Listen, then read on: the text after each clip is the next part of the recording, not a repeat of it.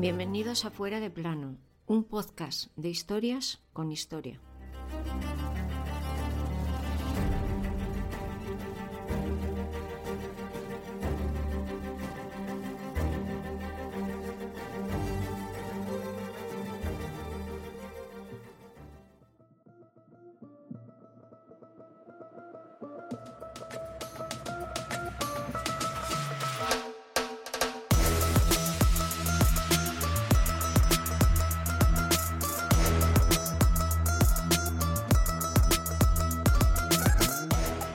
Je tiens o lo que es lo mismo, lo tengo. Después se desmayó y tardó cinco días en recuperarse. Así ha pasado a la historia nuestro protagonista de hoy, Jean-François Champollion, el que está considerado como el padre de la egiptología, pues gracias en buena parte a él entendemos lo que los antiguos egipcios querían decir con su escritura. Aquel 4 de marzo de 1832, Champollion pasaba a mejor vida. Hoy te traemos su historia.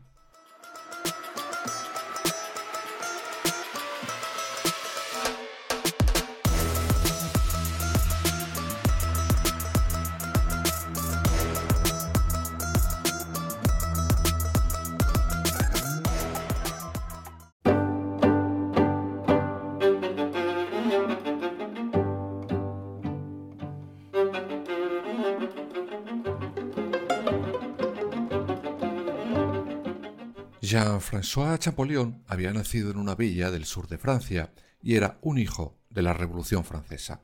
Además, su padre era un ardiente defensor de la misma. Nació el 23 de diciembre de 1790 y desde niño fue un auténtico superdotado. Desde muy pequeño se interesará por lo que se conocen como lenguas muertas, el latín y el griego, pero no se quedará ahí. Dominará también el hebreo, el árabe, el sirio y el caldeo era tan prodigio que con tan solo 18 añitos ya era profesor de historia antigua en la Universidad de Grenoble. Pero aunque fuera hijo de la Revolución Francesa, será un hecho posterior lo que le marcará de por vida, la expedición de Napoleón Bonaparte a Egipto.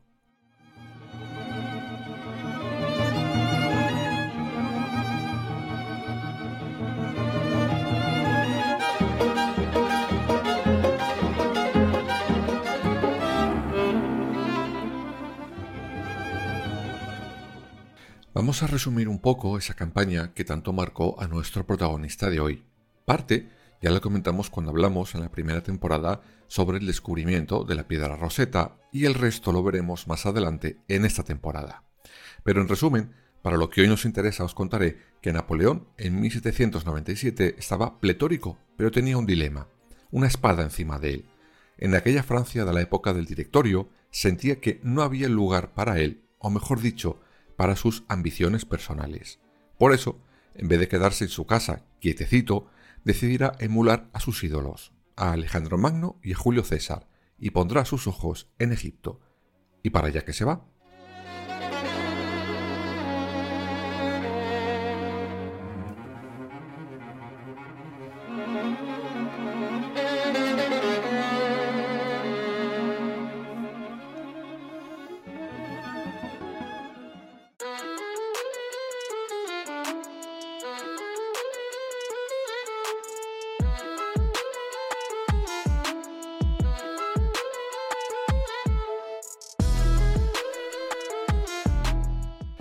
Eso sí, como sabía que además de conquistar allí se iba a encontrar con tesoros, se llevará con él a más de 150 especialistas que conforman la Comisión de Ciencias y las Artes, y obtendrá grandes éxitos. Uno de ellos será, sin lugar a dudas, encontrar aquella piedra roseta. El no, ya sabemos que fue un oficial de puro milagro. Esa piedra, como ya contamos en su momento, contenía un decreto de Ptolomeo y tenía tres partes, tres idiomas. La primera en jeroglíficos, la segunda en demótico y la tercera en eh, griego antiguo. También sabemos que esa piedra, junto con buena parte de los tesoros que sí que localiza Napoleón, acabarán en manos inglesas después de que Francia perdiera en batallas muy importantes. Pero lo que nos interesa ocurre en 1809. En ese año, Napoleón ya es emperador y habíamos dejado a Champollion como profesor de historia. Pues bien, ese año se publica un balance con todo lo que Napoleón había encontrado diez años antes.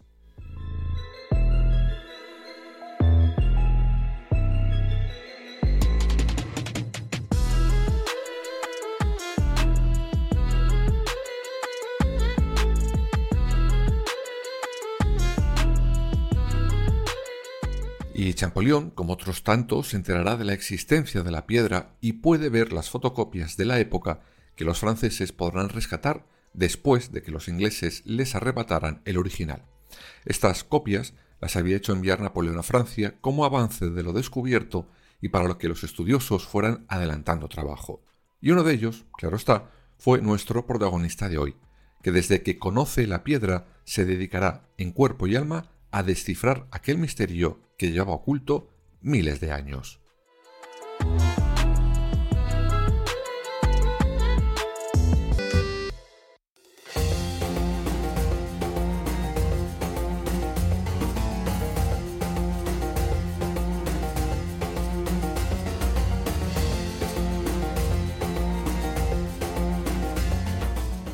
Pero claro, no será el único.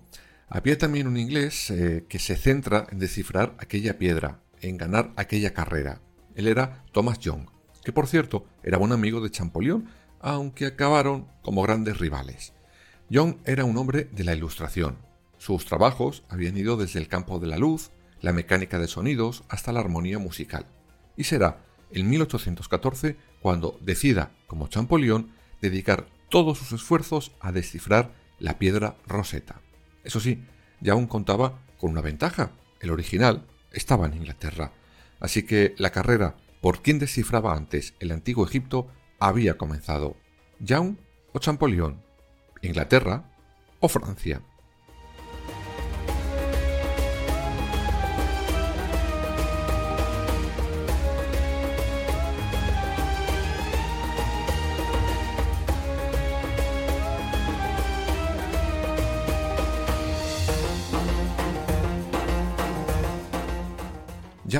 Hizo grandes avances con la piedra roseta, como por ejemplo averiguar que los nombres propios se enmarcaban en una especie de cartucho. También deducirá que el demótico, el segundo idioma que tenía la piedra, derivaba a su vez de los jeroglíficos. Por su parte, Champollion descubre que algunas grafías y sonidos del copto se correspondían con símbolos de esos jeroglíficos. Así, él pudo averiguar la palabra Ptolomeo, que sería el punto de partida.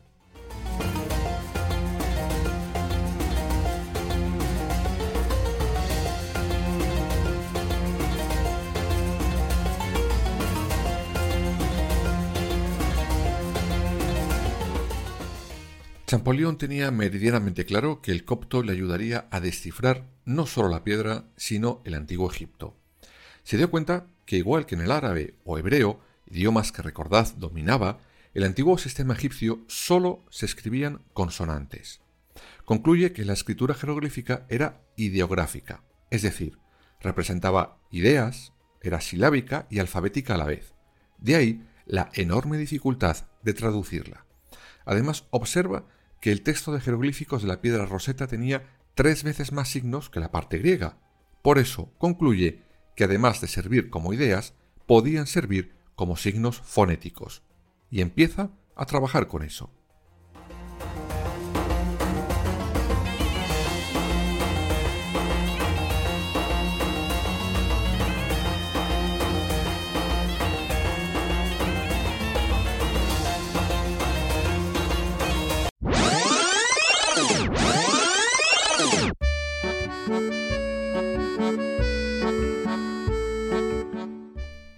Vamos a retroceder un poco antes de llegar al momento más brillante de Champollion, y es que pocos años antes su vida dio un giro de 180 grados, y lo hace en buena medida porque su familia siempre había sido defensora del pequeño emperador.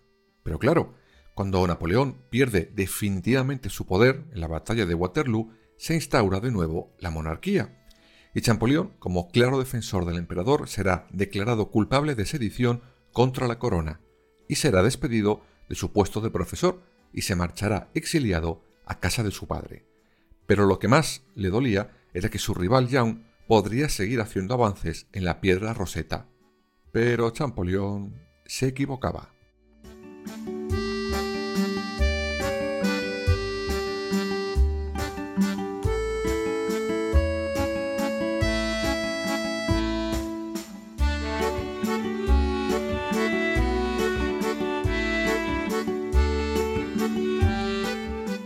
Y eso que el inglés contó con una ayuda extra.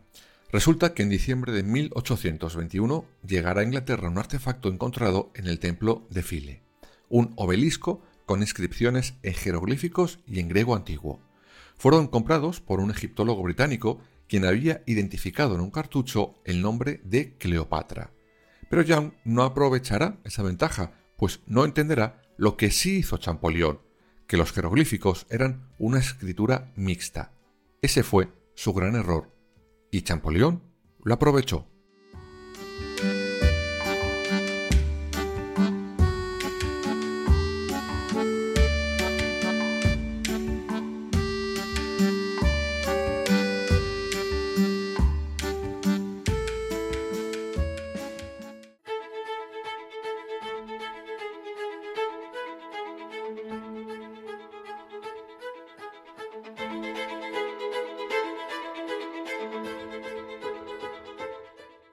El 14 de septiembre de 1822, Champollion está en su estudio, trabajando en la piedra roseta. En eso tropieza con un nombre de la realeza, y lo sabe porque estaba en un cartucho. Reconoce los dos últimos signos, S y S. Basándose en muchos estudios anteriores, se dará cuenta que el anterior a este debía ser MS. Así que tenía ya, y quedaros con esto, MS, S y S. Pero le faltaba el primero de los símbolos. Era un dibujo de un sol, y él sabía que la palabra copta para el sol es re. Así que, siguiendo todos los puntos, lo que tenía delante de él era re, ms y ss.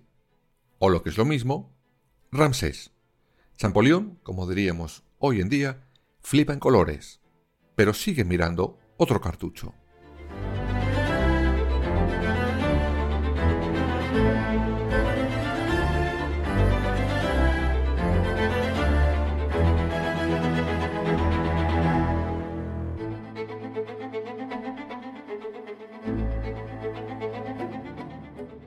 En él se encuentra con los mismos símbolos que en el anterior, MS y una doble S.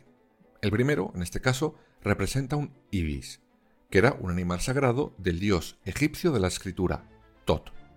Champollion piensa, si el ibis lo que quiere representar es el dios Tot, si sumamos Tot más MS más la doble S, le salió Tot MS SS, o lo que es lo mismo, Tutmosis otro gran faraón egipcio. Ahora sí, ahora ya podía flipar en todos los colores. No podría ser una casualidad. Inmediatamente saldrá corriendo de su despacho para ir a buscar a su hermano, quien siempre le había apoyado en todos sus estudios. Abrió la puerta del despacho de su hermano y gritó las palabras con las que hemos arrancado este capítulo. Lo tengo. Y caput. Por el cansancio, el estrés y el agotamiento, Champollion se desmayó.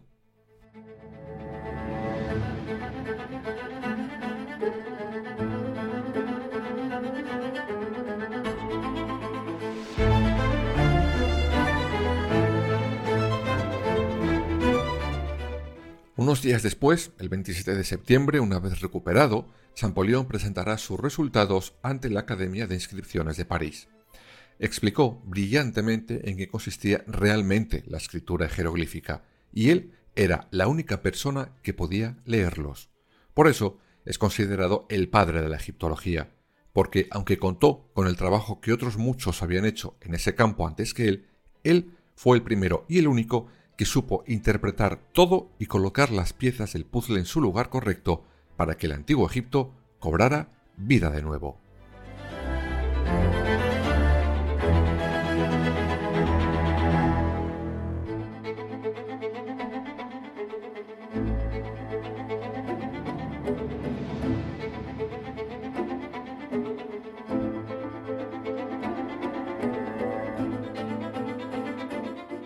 Vosotros podríais pensar en este momento, pues bueno, colorín colorado, este cuento se ha acabado, Champollion triunfó, las miles del éxito, tururú.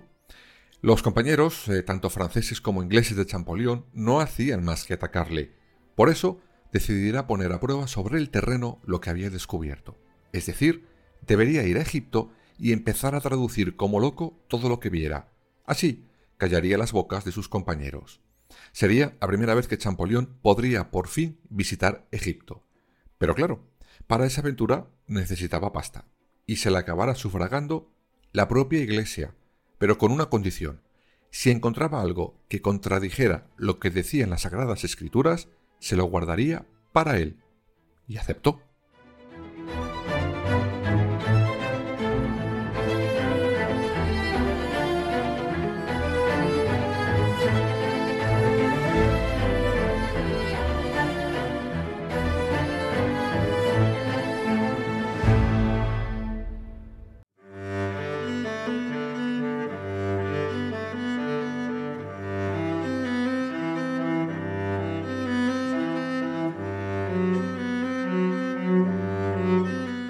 Casi nada más llegar a Egipto, Champollion cumplió lo prometido a la iglesia, pues al poco de llegar se encontró con una desagradable sorpresa, sobre todo para la iglesia, claro. Me explico.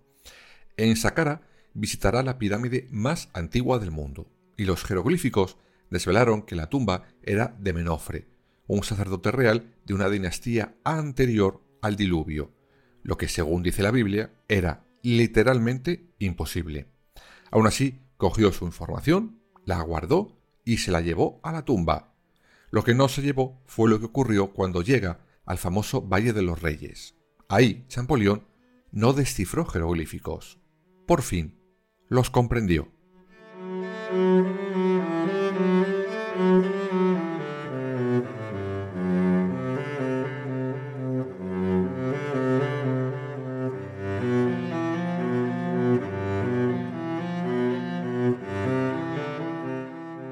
Durante su viaje a Egipto había algo que le perseguía, una idea.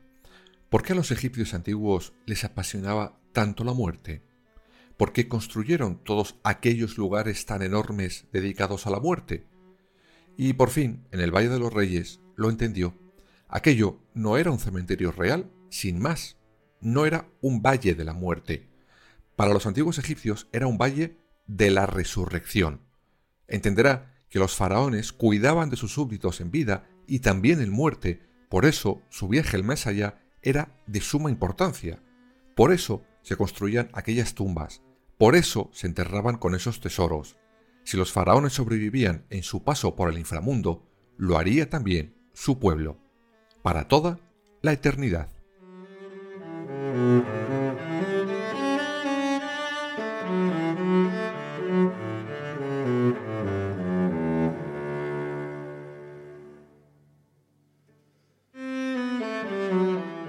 Y ahora sí, Champollion había triunfado y había callado las bocas de todos sus críticos. Pero por desgracia, la carrera del francés se acabó mucho antes de lo esperado, pues a los 41 años de edad, aquel 4 de marzo de 1832, Champollion, por un ataque al corazón, pasaba a mejor vida. Quién sabe si a una vida mejor como la de los faraones. Gracias al legado del hombre que devolvió la vida y sobre todo la voz a los faraones del grandísimo imperio egipcio, otros muchos después pudieron hacer los enormes descubrimientos que hoy conocemos y sobre todo, y más importante, comprenderlos.